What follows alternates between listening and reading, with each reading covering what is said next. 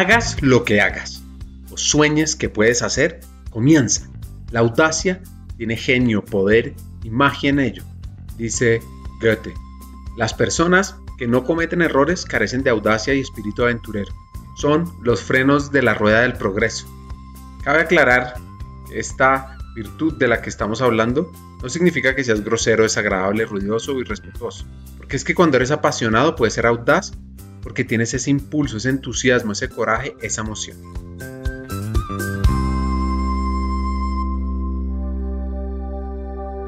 Hackers del Talento, más que un podcast, es una comunidad. Una comunidad que aprende a partir de las historias de CEOs, de líderes de talento humano, de influenciadores y pensadores, donde ellos nos comparten sus aprendizajes, sus historias de vida, para que juntos humanicemos las compañías en América Latina. Disfruten el episodio.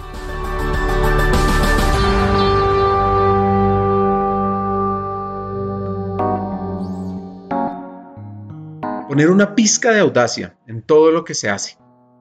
Podría uno decir que es una de esas características que tiene nuestra hacker de hoy, Gabriela García, vicepresidente de talento de PepsiCo México, que es el segundo país más importante en el mundo para esa compañía, donde impacta más de 42 mil personas.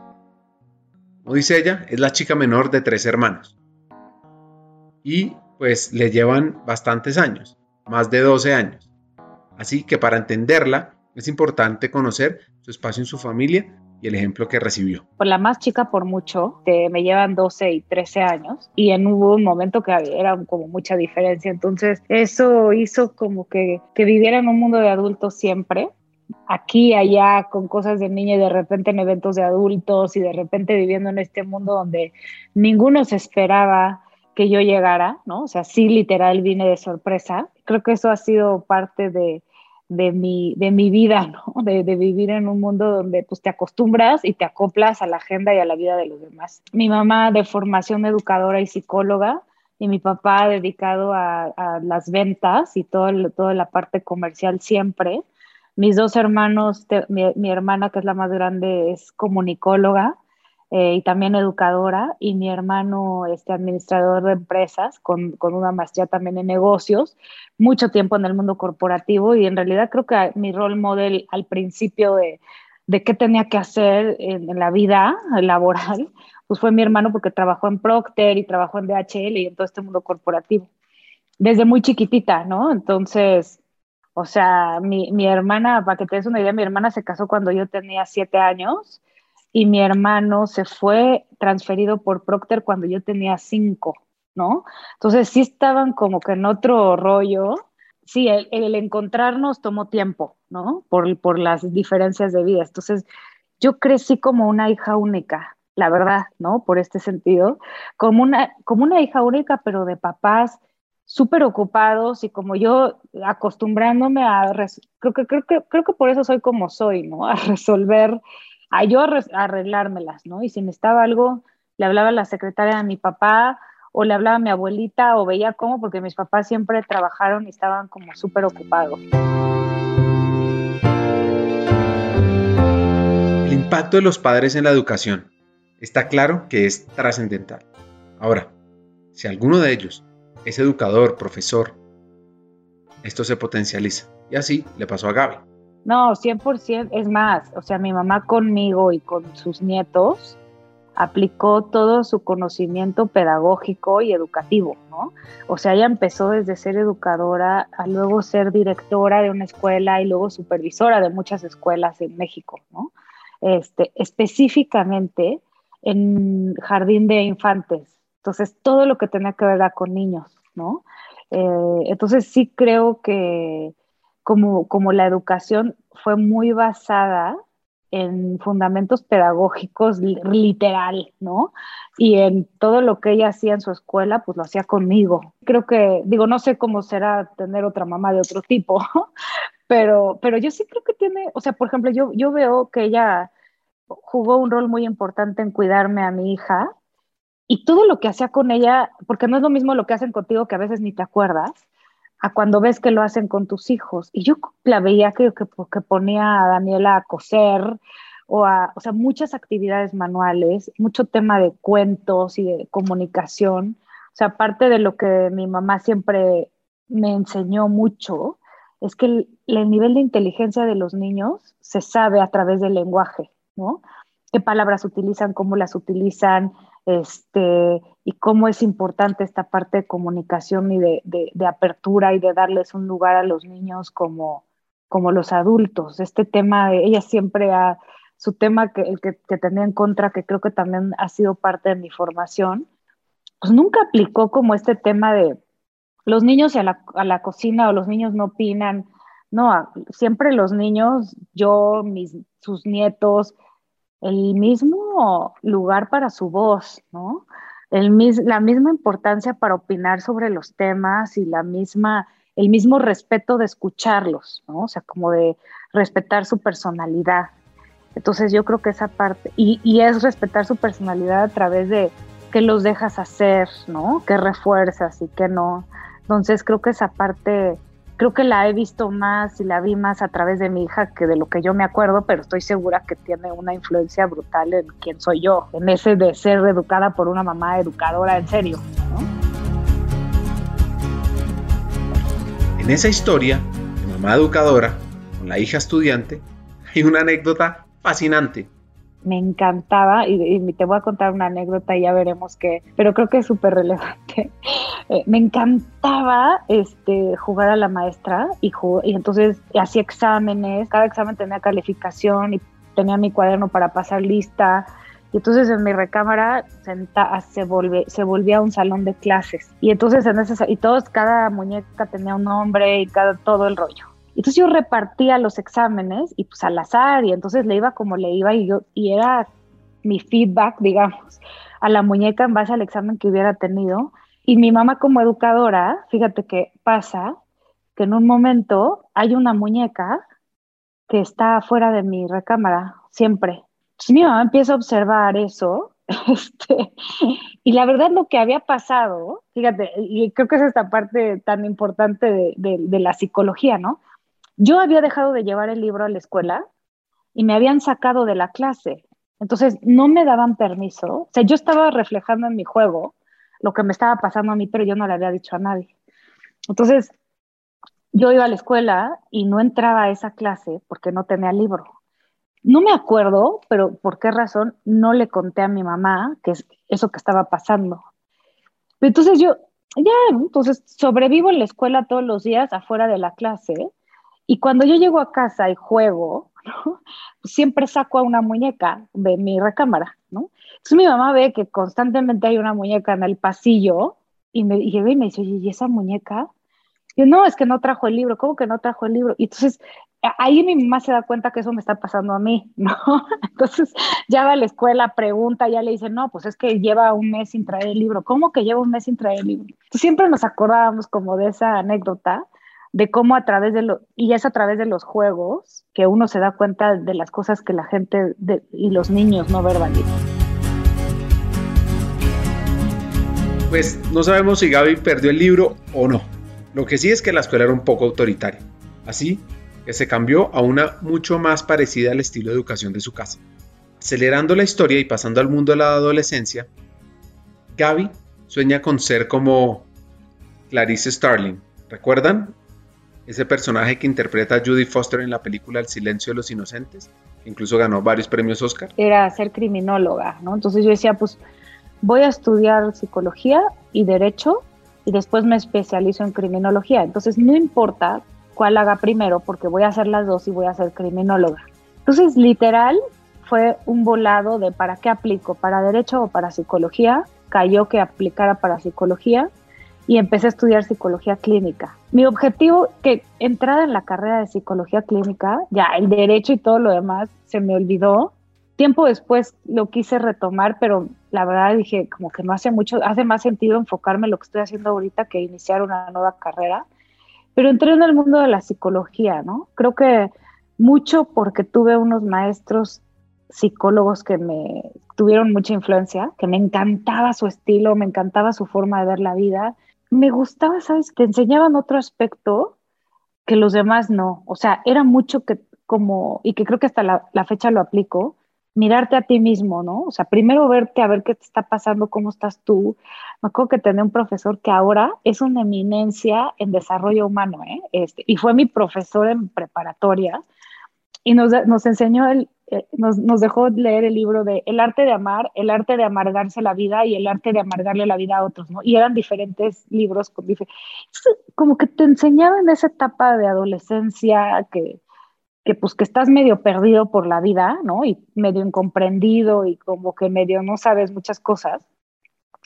Era como que ese momento de pausa y de reflexión de ti, de mirada, de introspección, y, y, no se preocupaban, ninguno era como enfocar, todas las tareas y todos los trabajos eran de mucha reflexión y de mucho trabajo, pero distintos a los demás, ¿no? Entonces, a mí ese, eso me encantó me encantó como esta posibilidad de observarte, de observar a otros, de, de, utilizarte a ti mismo como tu propio proyecto y como tu, tarea. Mi sueño, así, desde lo más profundo de mi corazón, era ser terapeuta y trabajar en, este, en un hospital psiquiátrico. Con, o sea, a mí me encantaba ver la locura en su máxima expresión, ¿no? O sea, cuando hacíamos las prácticas en hospitales psiquiátricos así de esquizofrénicos. Bueno, un éxtasis total. Yo creo que estaba también muy ligado a esta parte de criminología que quería, o sea, como ver la locura pura, ¿sabes? No disfrazada así como la tenemos todos, que somos funcionales y como que la escondemos, sino la que está manifestada a su máxima expresión, esa es la que me encantaba. Entonces yo, yo me veía este, trabajando en un hospital psiquiátrico, tal vez dando clases y con mi consultorio, ¿no? Con mis pacientes, con mi consultorio. Eso era como lo que yo quería.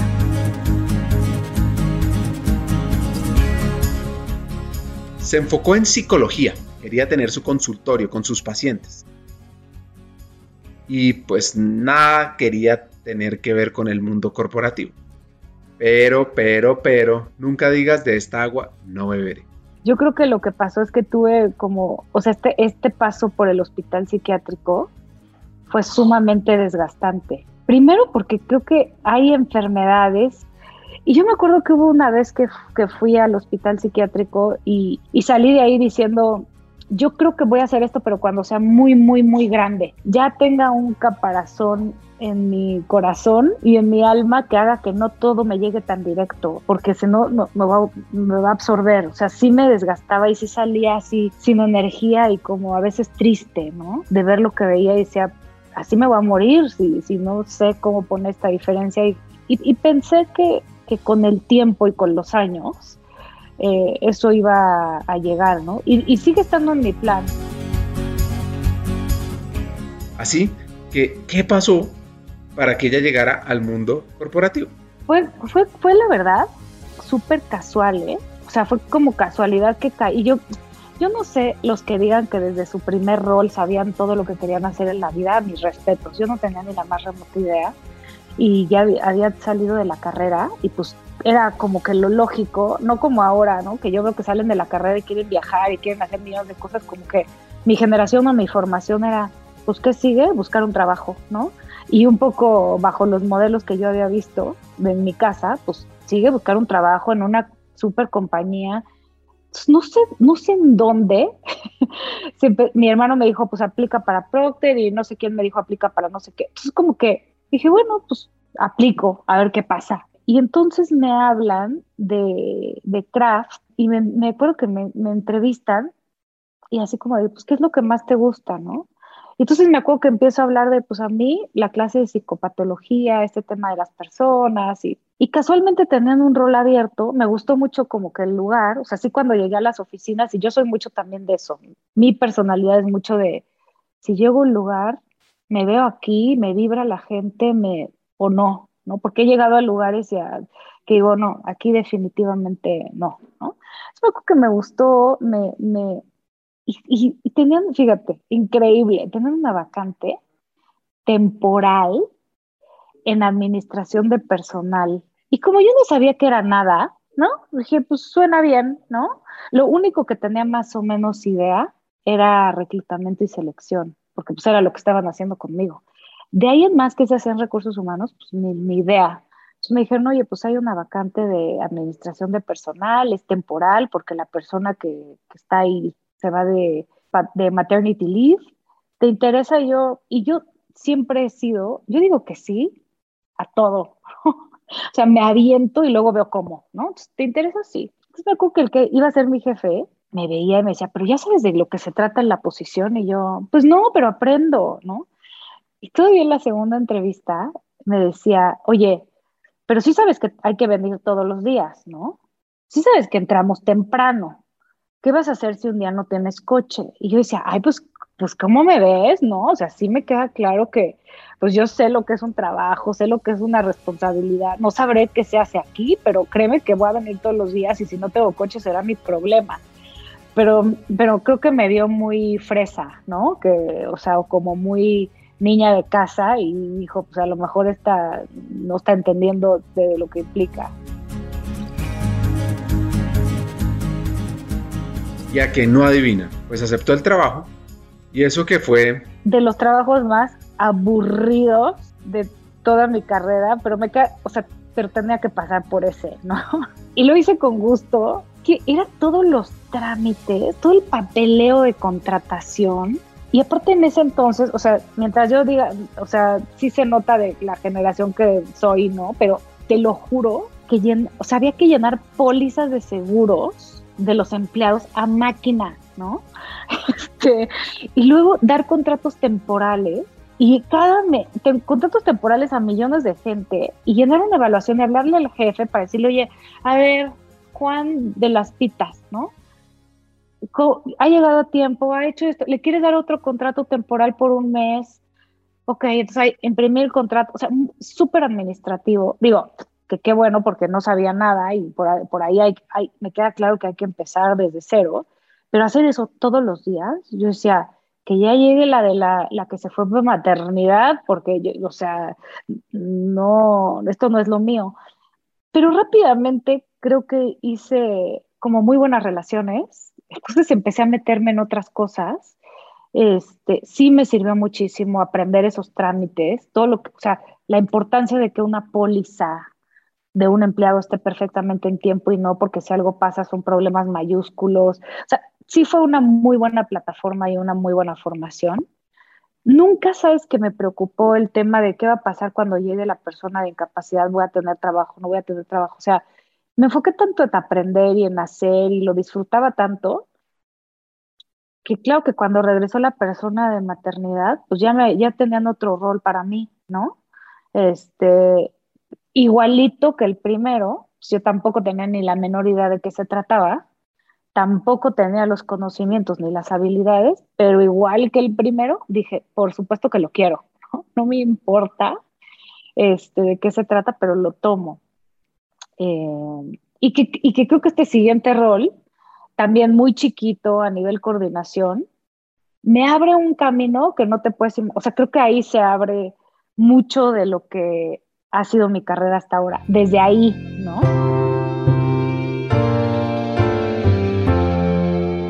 No hay mal que por bien no venga. La importancia de aprender de la base, la actitud diaria en el trabajo que marca la diferencia.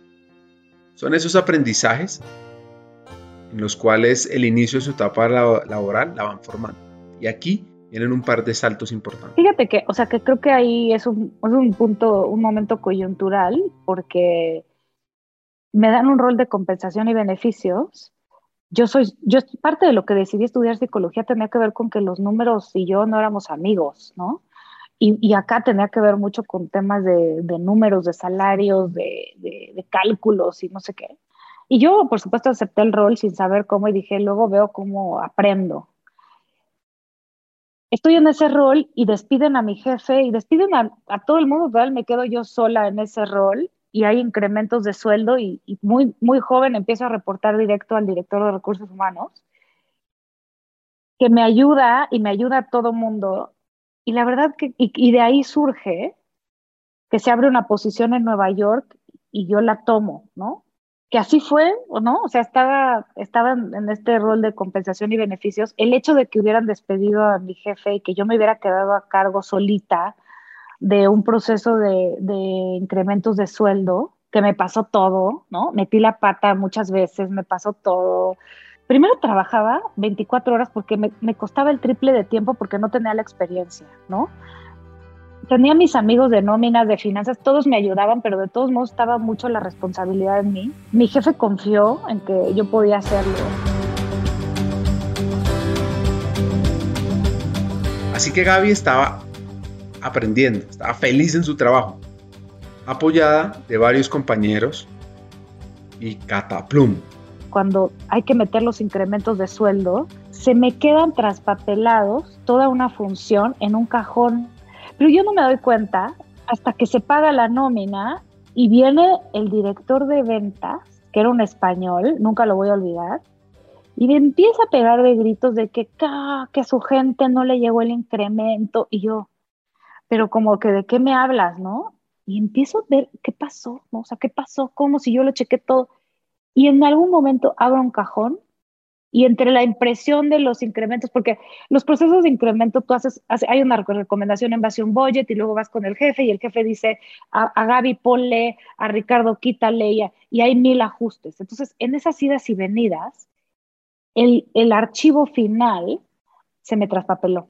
Y, y, y, se quedaron fuera de la nómina y fuera del incremento. Entonces viene este español y me empieza a gritar y me empieza a regañar y yo no sé ni qué pasó, ¿no? Entonces ya cuando se va, y, le digo, a ver, e, entre el susto que tenía de que te empieza a gritar alguien ahí, digo, déjame ver qué pasó. Empiezo rápidamente a ver qué pasó y me doy cuenta que se me quedan traspapelados. Los agarro y voy a su oficina a decirle, fue mi responsabilidad, pasó esto, así lo voy a arreglar y este es el proceso, ¿no? Entonces yo creo que, hazte cuenta que yo, entre que cubrí una maternidad y no había nadie que me enseñara el primero, y el otro que corrieron a mi jefa y que me la aventé y que me fue mal y que tuve, creo que el valor de ir a dar la cara de qué había pasado y de resolverlo y de responderlo a los 22 años en un rol que en realidad tenía toda la, todo el permiso para equivocarme, ¿no? Porque no estaba... Y que creo que eso me hizo hasta cuenta que en esos dos roles crecí como si hubieran cinco normales. Volviendo a la historia, ella mencionó Nueva York. ¿Cómo pasa uno a un cargo así de México a la Gran Manzana. Había una posición que era un trainee, ¿no? Que buscaban a alguien de alto potencial para que fuera a vivir una experiencia en Nueva York. Ah, pero esto tiene un toque adicional, ah, ya, me acordé, o sea, tampoco es que sea tan así, ¿no? Había una amiga que era mucho más senior que yo, había estado en ese rol en Nueva York y yo la fui a visitar, que, este punto es importante porque este es un consejo que hoy a mis equipos se los doy todo el tiempo. Fui a visitar a esta amiga en Nueva York de vacaciones y ella seguía trabajando y yo estaba de vacaciones y un día me dice, oye, ¿no quieres venir conmigo a la oficina? La oficina no queda en Manhattan, queda como a una hora y pico, que en realidad si te pones a pensar voy de vacaciones, pues es perder un día de vacaciones por ir a la oficina, no cualquiera quiere hacerlo, ¿no? Y yo dije, claro que voy a la oficina, yo quiero conocer a todas esas personas que veo en, en video o que en llamadas o que, y que son super senior y yo, yo quiero ir. Entonces yo fui, yo conocí a la gente personalmente, entonces me ubicaron perfecto, ¿no? O sea, sí fui a hacer mi labor de branding, ¿no? Sin saberlo. Entonces, cuando se abre de la posición, piensan en mí, ¿no? Porque yo había ido, porque yo, y era la mexicana que había venido de vacaciones y que quiso ir a las oficinas y pasar todo un día preguntándole a todo el mundo qué hacían. Entonces, sí me tenían en, por lo menos sabían quién era, y del resto, pues nadie sabía. Entonces, eso me ayudó muchísimo. Y dos, que fue como me lo pusieron sobre la mesa, pero mi jefe no me había ni acabado de decir cuando yo le dije, claro que me voy. Oye, pero no te he dicho ni a dónde ni. yo, ¿qué importa? Yo me voy, ¿no? Eso fue en el 98, yo creo, como 98, 99. Y pues la tomé. Así que en el mismo año que se crea Google, el mismo año que el Titanic arrasa en los premios Oscar, el mismo año en el que los europeos se ponen de acuerdo para emitir el euro, Gaby se va para la Gran Manzana, donde viven cerca de 8 millones de habitantes. Se hablan hasta 800 lenguas. Y es aquella ciudad Incluso este dato curioso me encanta, donde en el siglo XIX las ostras eran tan populares que se utilizaban las conchas para pavimentar Pearl Street. También se utilizaron para la cal de la mampostería de la iglesia de la Trinidad. Ahora, regresando a Gaby, prestemos atención a la exposición que estaba recibiendo desde tan joven. Qué oportunidad. Ahí el reto era, eh, uno de mis principales temas era, como yo era la de recursos humanos, yo tenía que administrar a los otros trainees que eran de otras partes del mundo, en términos de ayudarlos a su proceso de aprendizaje, de inmersión a Nueva York, de que casi casi desde darles una guía de no te vais a perder en Nueva York, estos son los protocolos, de, de, cómo tener como esta parte de participar en todas las actividades culturales de la compañía, cómo acompañarlos, ¿no? Como que yo era la, la mentora, digamos, de los otros trainees, mientras yo era trainee también. Y la otra es que yo trabajaba directamente con el director de recursos humanos de Latinoamérica. Entonces yo tenía que consolidar todo lo que él presentaba yo tenía que consolidar a los países, sacar estadísticas, o sea, por ejemplo, ¿no? Había un libro que se hacía en ese entonces que era el libro de planeación estratégica de gente. Entonces estaba ahí creo que aprendí mucho en términos de saber cuáles eran las posiciones clave de cada uno de los países, quién era el ocupante, cuál era la banca, este, si no teníamos banca, de dónde la íbamos a sacar, este, quiénes eran los altos potenciales, cuáles eran los planes de carrera para los altos potenciales, sacar un resumen de los highlights de Latinoamérica y armarle el libro con los perfiles de cada persona, con la foto, con la edad, con la movilidad, con la experiencia, con los puestos y que todo cuadraba con la información que estaba en el sistema, ¿no? Entonces era hablar yo en ese entonces con cada director de recursos humanos de cada país, asegurar que estaba la información, que, que había consistencia, para una junta que se presentaba a nivel mundial, ¿no? Entonces mi jefe venía con la, de Latinoamérica y, él presentaba eso mientras venía el de Asia, mientras venía el de... Entonces ese fue como de mis proyectos más importantes que yo te digo hasta la fecha, creo que la forma y la estructura, cómo se analiza una organización desde el punto de vista de planeación estratégica de tus posiciones clave, por qué tienes que tener a qué persona en qué posición. O sea, ¿por qué no puedes no tener tres candidatos listos para una posición que es clave por el impacto en el negocio, ¿no? ¿Cuáles son esas posiciones donde puedes probar a alguien, ¿no? Y que a lo mejor no sabes si es bueno o no, pero el impacto en el negocio es menor y te sirven, que son posiciones de desarrollo. ¿Cuáles son posiciones para alguien muy sólido, muy, muy senior y no puedes ahí arriesgarte por, o sea, como que todo eso ahí lo aprendí muy, mucho de consolidación, pero me dio mucha idea de como de esta estructura, este, y la verdad es que lo disfruté muchísimo, ¿no? Fue, fue un aprendizaje. Antes de seguir con la historia de esta hacker mexicana, nos deja la lección de por qué hacer esos trabajos iniciales con toda la energía. Porque estos te pueden impulsar si demuestras pasión, hambre y le echas ganas. Un momento de vida retador parece en su historia. Estando en Nueva York, eh, mi papá se enferma y me acuerdo que cuando yo hablo con mi mamá y, le, y estoy en medio de la asignación, disfrutándole y aprendiendo muchísimo, y le digo, oye, ¿qué hago, no? Y mi mamá me dice, sigue, sigue, o sea, ¿a qué vas a regresar? ¿no? Lo que va a pasar, va a pasar y tú sigue. Y mi papá muere cuando yo estoy en Nueva York y son esas cosas como que, y yo seguí, ¿no? Más adelante en el tiempo también son como decisiones que vas tomando en qué momento de vida, porque a veces te pierdes de muchas cosas, ¿no? O pasan muchas cosas cuando tú estás en otro lado. Creo que eso, eso fue como que un tema duro, y fue un tema duro, pero no cambiaría mi decisión, ¿eh? O sea, no cambiaría mi decisión en el sentido de, yo me acuerdo cuando mi mamá me dijo, quédate y sigue adelante, creo que lo haría igual, pero a veces uno no, no se imagina lo que va a pasar creo que también el tema de, de, no tener miedo, creo que, creo que por eso hay que hacer las cosas cuando uno está muy joven, ¿no? O sea, por eso creo que mientras más creces, como que tienes más cosas para cuidar y más cosas te preocupa perder, ¿no? Y más joven, no tienes nada que perder. Entonces yo creo que, que hubo mucho ahí, que el no tener miedo me hizo ser muy irreverente en muchas cosas y el ser muy irreverente fue parte de lo que conectó con mucha gente, de, de decir lo que pensaba, meterme en cosas que no está hambre de querer aprender. Entonces, de ahí me regreso a México y me da y me promueven y, tal. Pero mucho de lo que pasa en mi carrera después en craft particularmente es que yo sigo como con esta curiosidad de, bueno, esto ya, ¿qué más? ¿Qué más? ¿No?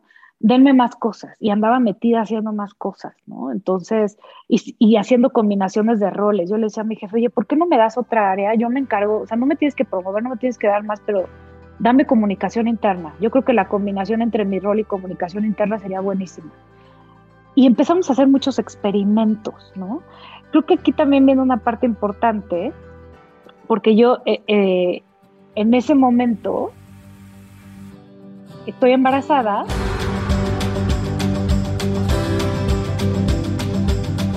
Así, aquí se presenta su primera crisis laboral. Mi primera crisis como laboral, ¿no? En el sentido de, yo ya no quiero trabajar aquí. O sea, me voy de, maternity leave y cuando regreso, que yo regreso a los 45 días, como marca la ley, ¿no? Y un desastre en mi vida, un desastre yo, ¿no? O sea, como que, pues entre que esta culpa de dejar a tu, a tu hija de 45 días regresar, este, me, enfermo la primera semana, así fatal, y hablo con mi jefe y le digo, ay, ¿sabes qué? Yo creo que voy a renunciar, ¿no? O sea, esto, esto no, está, no estoy pudiendo, ¿no? Me siento culpable, me siento mal, estoy muy cansada, no me estoy pudiendo organizar, yo creo que voy a renunciar. Y entonces mi jefe me dice que es un tipo adorable, ¿no? O sea, maravilloso. Este, me dice, bueno, vamos a hacer una cosa. ¿Por qué no? Vete a tu casa, piensa qué necesitas para quedarte, vienes y me lo planteas y si no encontramos un acuerdo, entonces sí te vas, ¿no? Entonces ya como que me voy dos días ahí a medio, ¿no? Ver qué, qué está pasando y regreso y le digo, ya sé qué quiero hacer, ¿no? Quiero que me des la oportunidad de trabajar un programa de balance de vida, pero de esto te estoy hablando hace, e, eso fue en el 2000, porque mi hija Daniela tiene 21 años, eso fue en el 2000. O sea que en realidad aquí en México y en Latinoamérica ni, ni, horario flexible, nada, o sea, no existía nada. Voy a hacer una aclaración aquí. Estábamos en el año 2000. El Internet estaba iniciando y había tan solo 360 millones de usuarios. Porque es que a hoy ya son más de 4.5 billones que tienen Internet. Así que volviendo a Gaby, pues tiene varios retos. El reto de la maternidad, a la discusión con su jefe. Y entonces le digo, dame chance, porque él me dice, proponme lo que tú quieras para ti. Y yo me puse a pensar y dije, no, yo no quiero algo para mí, yo quiero algo para todos. Entonces déjame hacer algo, déjame hacerte una propuesta que aplique para todos. Porque aparte yo pensaba, yo decía, si yo soy la única, me van a odiar, ¿no? O sea, de por sí era la, la niña pródiga que habían mandado a Nueva York y que había regresado y que, y que había crecido súper rápido. Y yo decía, ahora hago un programa de flexibilidad de Gaby para Gaby, pues me van a odiar, ¿no? ¿Por qué no aprovecho esto y lo hago para todos? No sabes qué experiencia tan enriquecedora, tan increíble, porque fui a buscar luego, luego a market, a market research, ¿no? Para decirle, a ver, ¿cómo quiero, quiero hacer una investigación de un proyecto? ¿Cómo lo hago? ¿no? Y entonces empezamos, hicimos focus groups, hicimos, o sea, como para entender cuáles son las necesidades de la gente, no nada más las mías, ¿no? Un proyecto que entró el director general, contratamos un consultor, investigación de mercados me ayudó, este, y armamos un proyecto de tal forma que tuvimos ese año todos los awards que te puedas imaginar como compañía, ¿no? Me, invitaban, me invitaban a mí de otras compañías a ir a dar pláticas del programa que teníamos. Nuestros empleados eran los más felices. El director, o sea, no te puedes imaginar lo pioneros y revolucionarios que fuimos en ese, en ese entonces que no había nada, ¿no? Hicimos cosas impresionantes. El director general, un tipo maravilloso, súper abierto, que, que, nos dejó hacer mil locuras. Este, entonces hicimos un programa de Work-Life Balance integral, ¿no? Que hoy es, hoy es normal, pero en ese entonces no.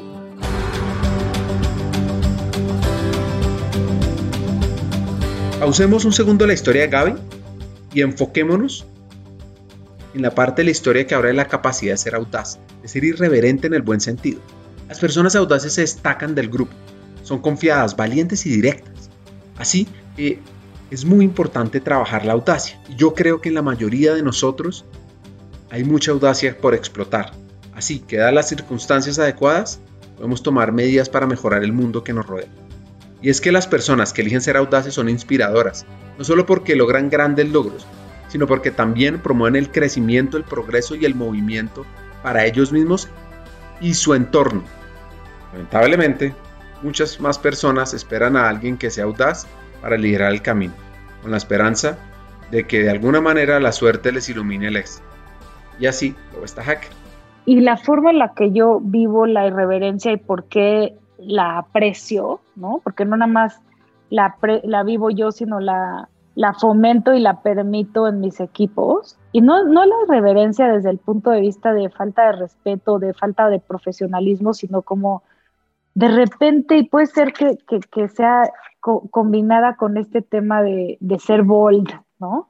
De que, de que no te importe o que te animes a decir lo que piensas y que a veces, incluso en un foro que, que, que no te hubieras imaginado, ¿no? Este, decirle lo que no estás de acuerdo y hacer propuestas que, que pueden no ser las, las que en un ambiente muy estructurado y muy político harías, ¿no? O sea, creo que es esta parte, ¿no? Como de, de, ser más libre, pues, ¿no? O sea, este, de poder decir lo que piensas, de poder poner tu punto, de poder cuestionar ciertas cosas. O sea, creo que, y ojo, que también me ha traído golpes, ¿no? O sea, como todo, ¿no? Me ha ayudado mucho a avanzar muchas cosas y a tener un posicionamiento y a tener una voz, ¿no? Y, poder poner mi punto muy claro. También tuve un momento que un jefe me dijo, me vuelves a decir enfrente de todo lo que me acabas de decir y no vas a estar aquí más, ¿no? Y yo, o sea, ahí fue cuando empecé a aprender, ¿no? Que es parte de la madurez, de no puedes decir todo en todo lugar, en todo momento, ¿no? Y vas modulando. Pero, pero sí estoy convencida que eso que le dije era lo que le tenía que decir, no la forma, tal vez, ¿no? y creo que si lo hubiera pensado mucho si hubiera querido caerle muy bien a todos siempre y eh, seguramente no hubiera cuestionado muchas cosas de las que, de las que he cuestionado, seguramente me hubiera alineado más cosas de las que me he alineado, pero prefiero estar bien conmigo, ¿no?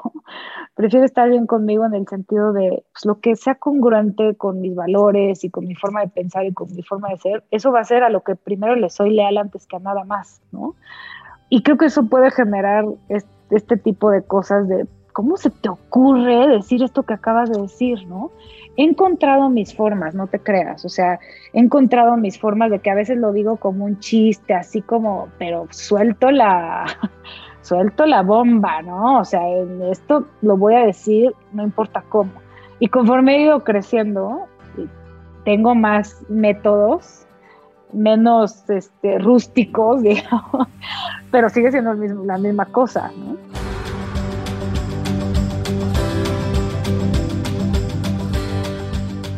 Gaby se traslada, se va de México a Miami, donde el reto era ese balance vida-trabajo más todos los viajes que tenía que hacer. Así que regresa después a México a desarrollar un nuevo modelo de ventas que involucraba motocicletas, tenderos y mucho más. Además, ella desde Craft estudió la competencia, diferentes modelos están haciendo las compañías, entre ellos una empresa llamada Pepsi. Entonces justo estoy ahí trabajando en este proyecto cuando me llaman, este, me llama Conferry para decirme si quiero si quiero si quiero entrar en PepsiCo, ¿no? Y yo había estado dándole muchas vueltas al tema de si era momento, como dos años antes, si era ya momento de cambiar de compañía.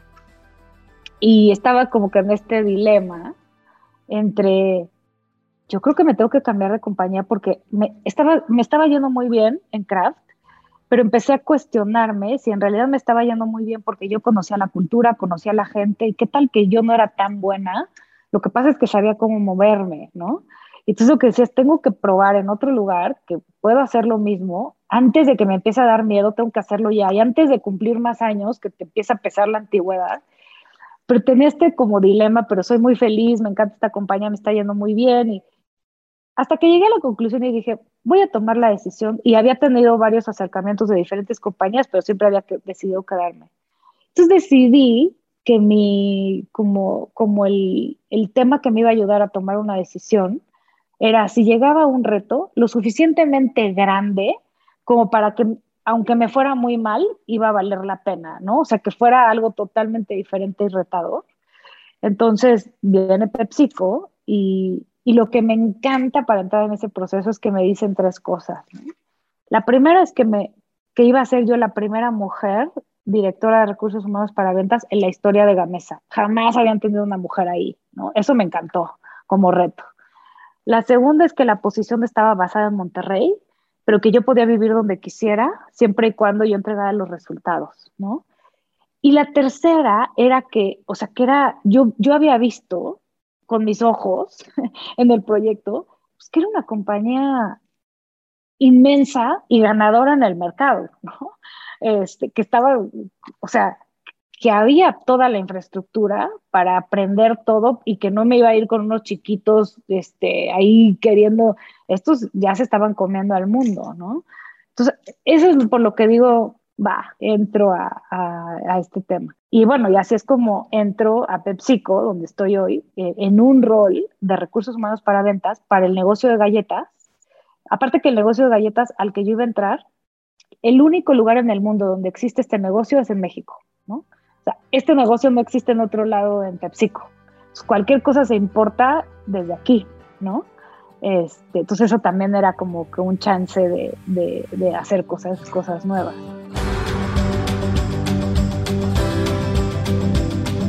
¿Tienen lista la libreta, el Evernote o algo para anotar este hack?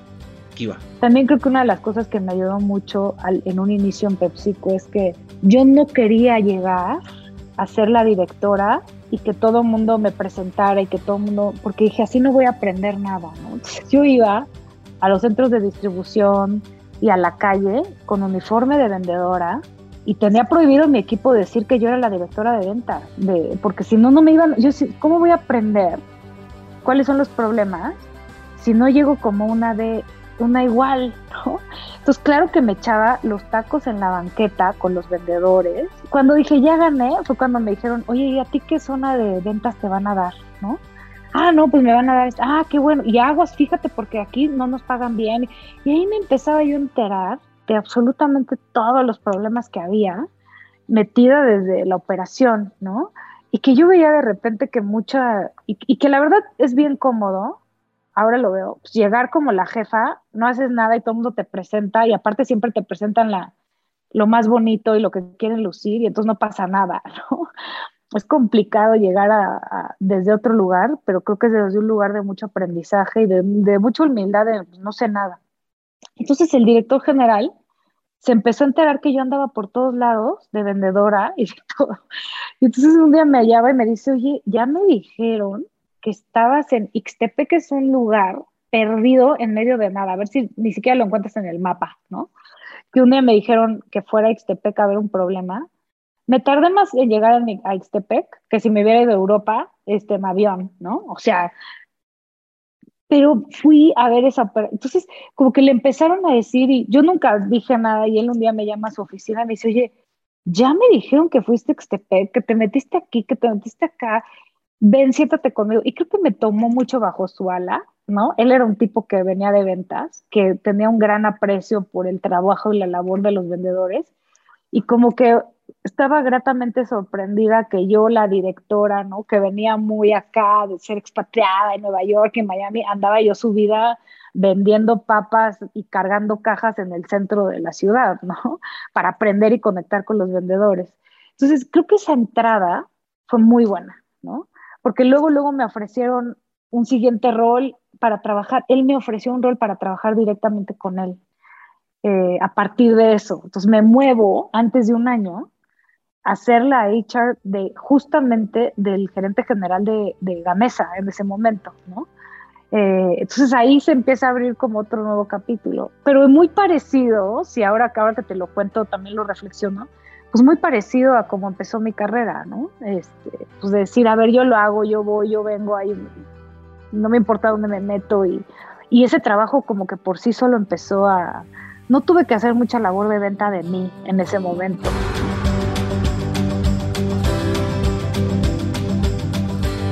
Así que en resumen, hay que arremangarse, ganarse a la gente por actitud, por compromiso, por liderazgo y no por cargo.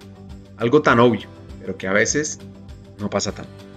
Esa persona, la lleva en la buena, José Luis, le permite seguir creciendo acá. Pues em, empiezo a trabajar con José, con José Luis y José Luis estaba, que yo no lo leía en ese momento, pero José Luis estaba como candidateándose para llevar Quaker a nivel mundial. Entonces, él, necesitaba posicionar a, Gamesa, porque Gamesa es una, era una empresa familiar que fue adquirida por PepsiCo, eh, pero la infraestructura seguía siendo como mucho y el manejo como de empresa familiar. Entonces había como que, que meterlo en el mundo PepsiCo y él quería como toda esta jornada también como para su posicionamiento para el siguiente nivel. Entonces, la verdad, empecé, y que a mí eso yo sí me lo sabía, porque venía de, de, Craft, que era, y había estado en, corporativo y como que sabía cómo conectar y cómo meterme. Y empiezo a trabajar con él, hacemos cosas increíbles. Él sí se va de, de cabeza de Quaker Mundial. Y entonces ahí viene un proyecto que, que se decide, Pepsi, estaba Gamesa y Sabritas y se iban a juntar y se iba a hacer el PepsiCo, ¿no? Y había todo un trabajo de, reorganización. Eh, y yo entro en este trabajo de reorganización y la verdad, eh, yo me llevo la mejor parte. Yo no me la di a mí misma, pero este, se juntan los dos negocios, se hace como un centro de, de servicios compartidos de las funciones de soporte y se generan unidades de negocio, ¿no? Y se genera la unidad de negocio de salado, que es frito lay, bueno, margarita, por ejemplo, este, y todo este tema de sabritas, y luego otra unidad de negocio que es galleta, otra unidad de negocio que es Quaker y otra unidad, de negocio que es confitería e incubadora de nuevos negocios. Y con un rol que corre para cruzar a todas las unidades de negocio. lo que a mí me pasa, que creo que también eso potencia mucho mi, mi carrera, es que yo me quedo de, de la cabeza de recursos humanos para trabajar directamente con cada gerente general de cada unidad de negocio, ¿no?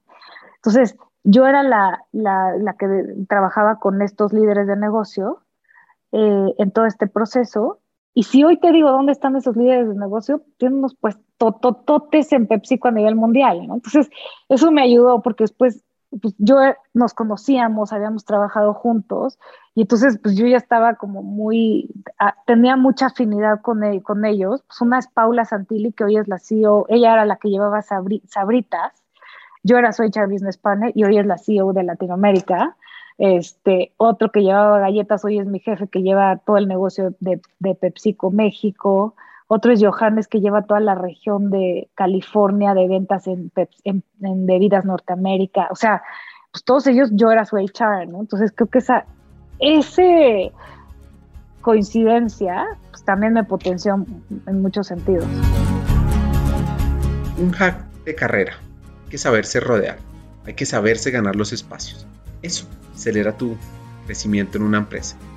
Ahora, esto no es así tan fácil como suena. No, claro, y creo que ellos también me formaron, ¿no? O sea, hay que tener la piel bien gruesa y hay que estar bien plantado para trabajar con líderes con ese carácter, con ese conocimiento. No, tenés que estar megapilas porque no es lo mismo trabajar con, con ciertos líderes que con otros. Entonces sí, eso me, me, ayudó muchísimo también yo como a prepararme y a estar pilas y a y aprender a hacer los pushbacks y a aprender a, porque tienen personalidades súper fuertes, ¿no? Y también es fácil con líderes así, pues que, que, te, que te vuelvas el HR que toma nota y que va y hace lo que ellos dicen, ¿no? Es, no es tan fácil ser el HR que dice, a ver, somos partners y yo te tengo que decir lo que nadie te va a decir y acá discutimos y vemos lo que es lo mejor y que a veces ese rol no es cómodo, ¿no? Este, pero mira que con ellos practiqué bastante esa, esa parte que me, ha, sirvió muchísimo. El humor, sí, totalmente.